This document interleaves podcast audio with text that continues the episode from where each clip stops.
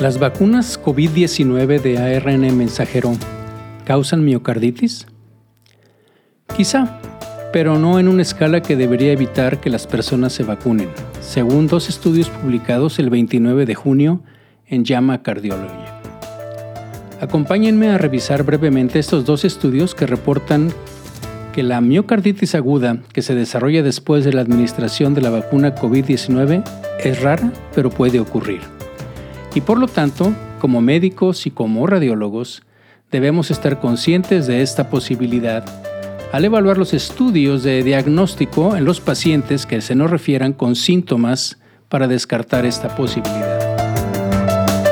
Bienvenidos a Memorándum, un espacio que, como saben, está dedicado a la revisión de artículos científicos, prácticamente todos ellos de radiología, pero en algunas ocasiones, como el día de hoy, vamos a revisar artículos relacionados con nuestra especialidad, pero que se publican en otras revistas, como en este caso en Llama. Bien, pues sabemos que la miocarditis asociada a vacunas en general, pues se ha descrito principalmente pues en forma anecdótica y es difícil establecer particularmente una relación causal ahora entre las vacunas del COVID-19 y la afección del corazón, la afección cardíaca. Y bueno, como les comentaba, según dos estudios publicados el martes pasado en Llama, de hecho están en línea y ahorita que estaba checando antes de revisar este, este artículo otra vez, eh, ya hay un reporte de casos más, entonces ya hay tres reportes dentro de la misma revista, de la misma página, donde describen que la miocarditis aguda puede aparecer en personas previamente sanas que no tenían una afección previa por COVID-19. Y bueno, déjenme platicarles. En el primer estudio fue uno que se realizó en el Centro de Resonancia Magnética Cardiovascular de Duke, en Durham, en Carolina del Norte, y describen siete pacientes que se sometieron a resonancia magnética cardíaca y fueron diagnosticados con miocarditis. De estas cuatro personas habían recibido recientemente una vacuna de ARNM, o sea, de ARN mensajero, de COVID-19. Pero bueno, esto, y ahorita voy a entrar más en detalles, debemos de tomarlo en consideración en un contexto en donde se habían puesto más de 550 mil vacunas a personas que estaban en el área que atiende ese hospital. El segundo estudio eh, que viene ahí, los voy a resumir los dos, bueno, porque prácticamente, digo, son extensos, pero la idea es comunicar los hallazgos en una forma un poco sucinta en esta ocasión.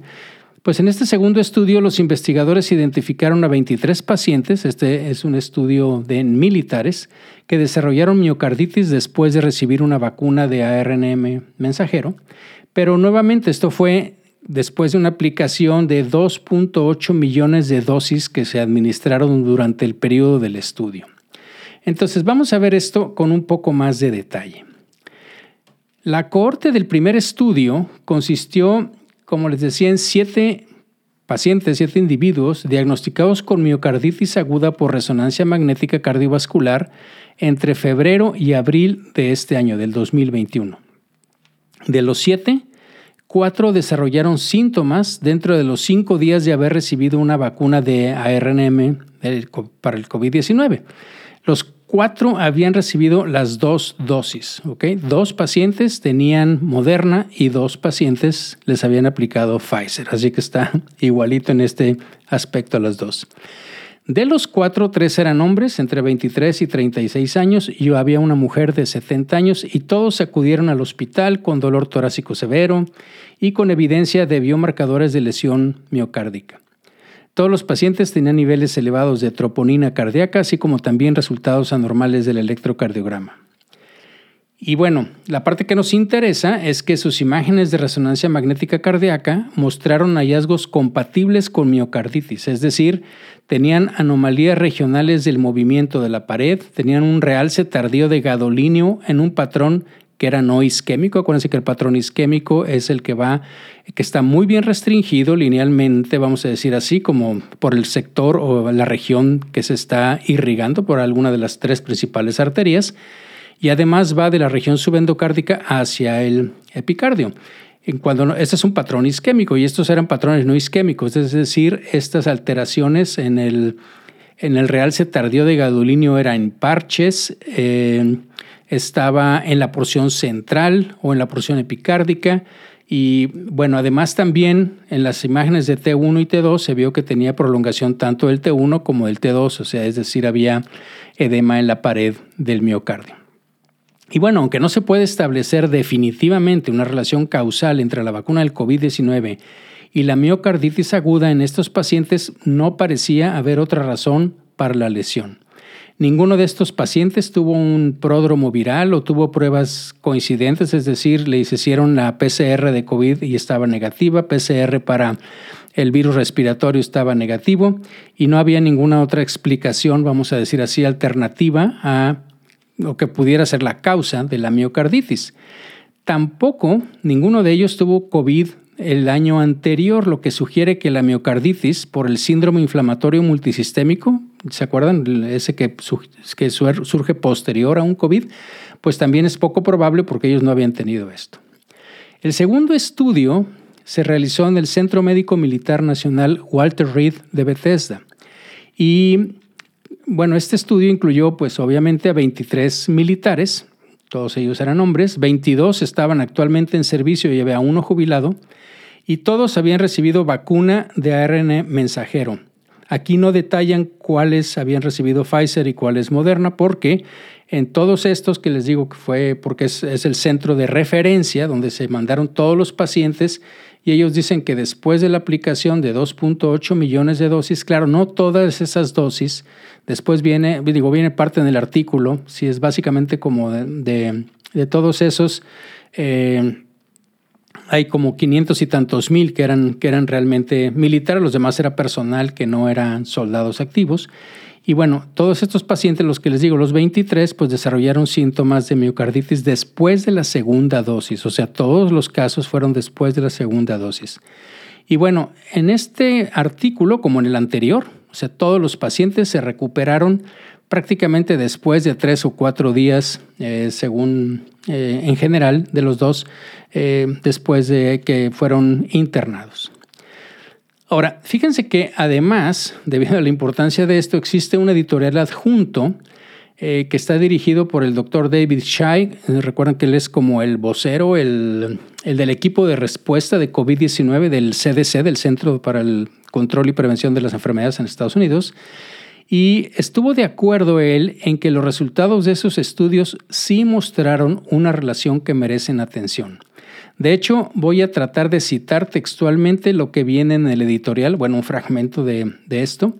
Y dice así, entre comillas, las sorprendentes similitudes clínicas en la presentación de estos pacientes, su reciente vacunación con la vacuna COVID-19 basada en ARNM y la falta de etiologías alternativas para la miocarditis aguda sugieren una asociación con la inmunización y digamos que cierro las comillas, ¿ok? Pero bueno, dado que se necesita más trabajo para comprender esto completamente, también viene así, pues descrito en el, en el editorial, en los artículos, pues el, CDC dijo que quedan obviamente muchas preguntas, ¿no? Por ejemplo, si es necesario modificar el calendario de vacunación para los pacientes que tienen antecedentes confirmados de miocarditis o de cómo deben de manejarse estos casos, qué tipo de imágenes de seguimiento serían los apropiados. Y bueno, hay muchas otras preguntas que se hacen ahí y la idea hoy es básicamente comunicar esto en una forma breve y debido a lo que se está manejando y lo que está pasando ahorita por pacientes jóvenes, pacientes que deben de vacunarse, acuérdense que aquí prácticamente los pacientes eh, del servicio militar pues eran pacientes que el promedio de edad era de 25 años, ¿ok? Entonces eh, tenemos que conceptualizar esto, ¿no? Fíjense, por ejemplo, el primer estudio que les decía, los autores estimaron, como les decía, que más de 560 mil personas en los seis condados que rodean su institución de atención terciaria, pues este, este, este hospital ahí en Duke, habían recibido dos dosis de la vacuna que estaba basada en esta RNM para el 30 de abril del 2021 y solo cuatro casos de miocarditis se presentaron hasta esa fecha. Ese es el hospital donde en teoría reciben a todos los casos de esos seis condados. O sea, ahí se centra todo y más o menos más de medio millón de, de vacunados en esa región. Y los autores del segundo artículo reportan que el sistema de salud militar había administrado 2.8 millones de dosis de vacunas basadas en ARNM hasta el 30 de abril de 2021 y solo se habían detectado los 23 casos de miocarditis que les digo. O sea que, según los datos actualmente disponibles, la miocarditis después de la inmunización con las vacunas actuales basadas en ARN mensajero es poco común o bueno, yo diría es bastante rara, ¿no? Pero aquí hay algo importante, ¿no? Porque los resultados de estos estudios podrían, digamos, asustar más de lo que ya está la población, aquellas personas, por ejemplo, que están recelosas de vacunarse, ¿no? Y de hecho, les voy a tratar de traducir textual lo que aparece como una nota editorial del Llama eh, con respecto a esto. Y dice, abro, digamos así, las comillas.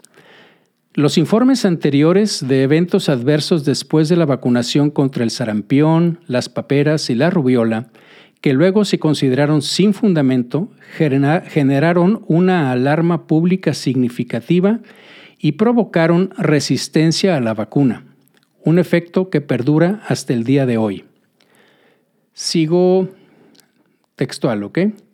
A la luz de este legado, así como de los temores en curso relacionados con la vacunación que conducen a una aceptación variable, especialmente en poblaciones con mayor riesgo de COVID-19, la decisión editorial de publicar este estudio no se tomó a la ligera.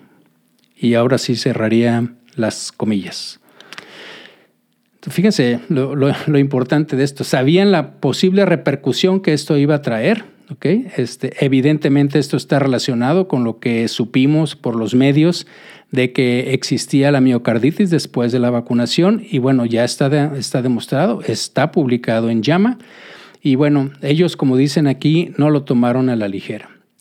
Entonces, desde mi punto de vista, esto es pues solo para enfatizar que los médicos debemos conversar con los pacientes y pues además de discutir los riesgos de la infección por COVID-19 y la eficacia de las vacunas, también debemos de estar conscientes e identificar las preocupaciones de los pacientes con respecto a la seguridad de las vacunas y estar preparados para discutir estos riesgos con ellos. Esto es lo que les quería comentar el día de hoy. Espero que haya sido de su interés. Hay cosas que evidentemente vamos a tener que seguir aprendiendo sobre esto. Pero por favor, si tienen alguna sugerencia o comentario, al respecto, déjenlo en las diferentes plataformas de Memorándum y como siempre agradezco mucho su atención y nos escuchamos en la próxima.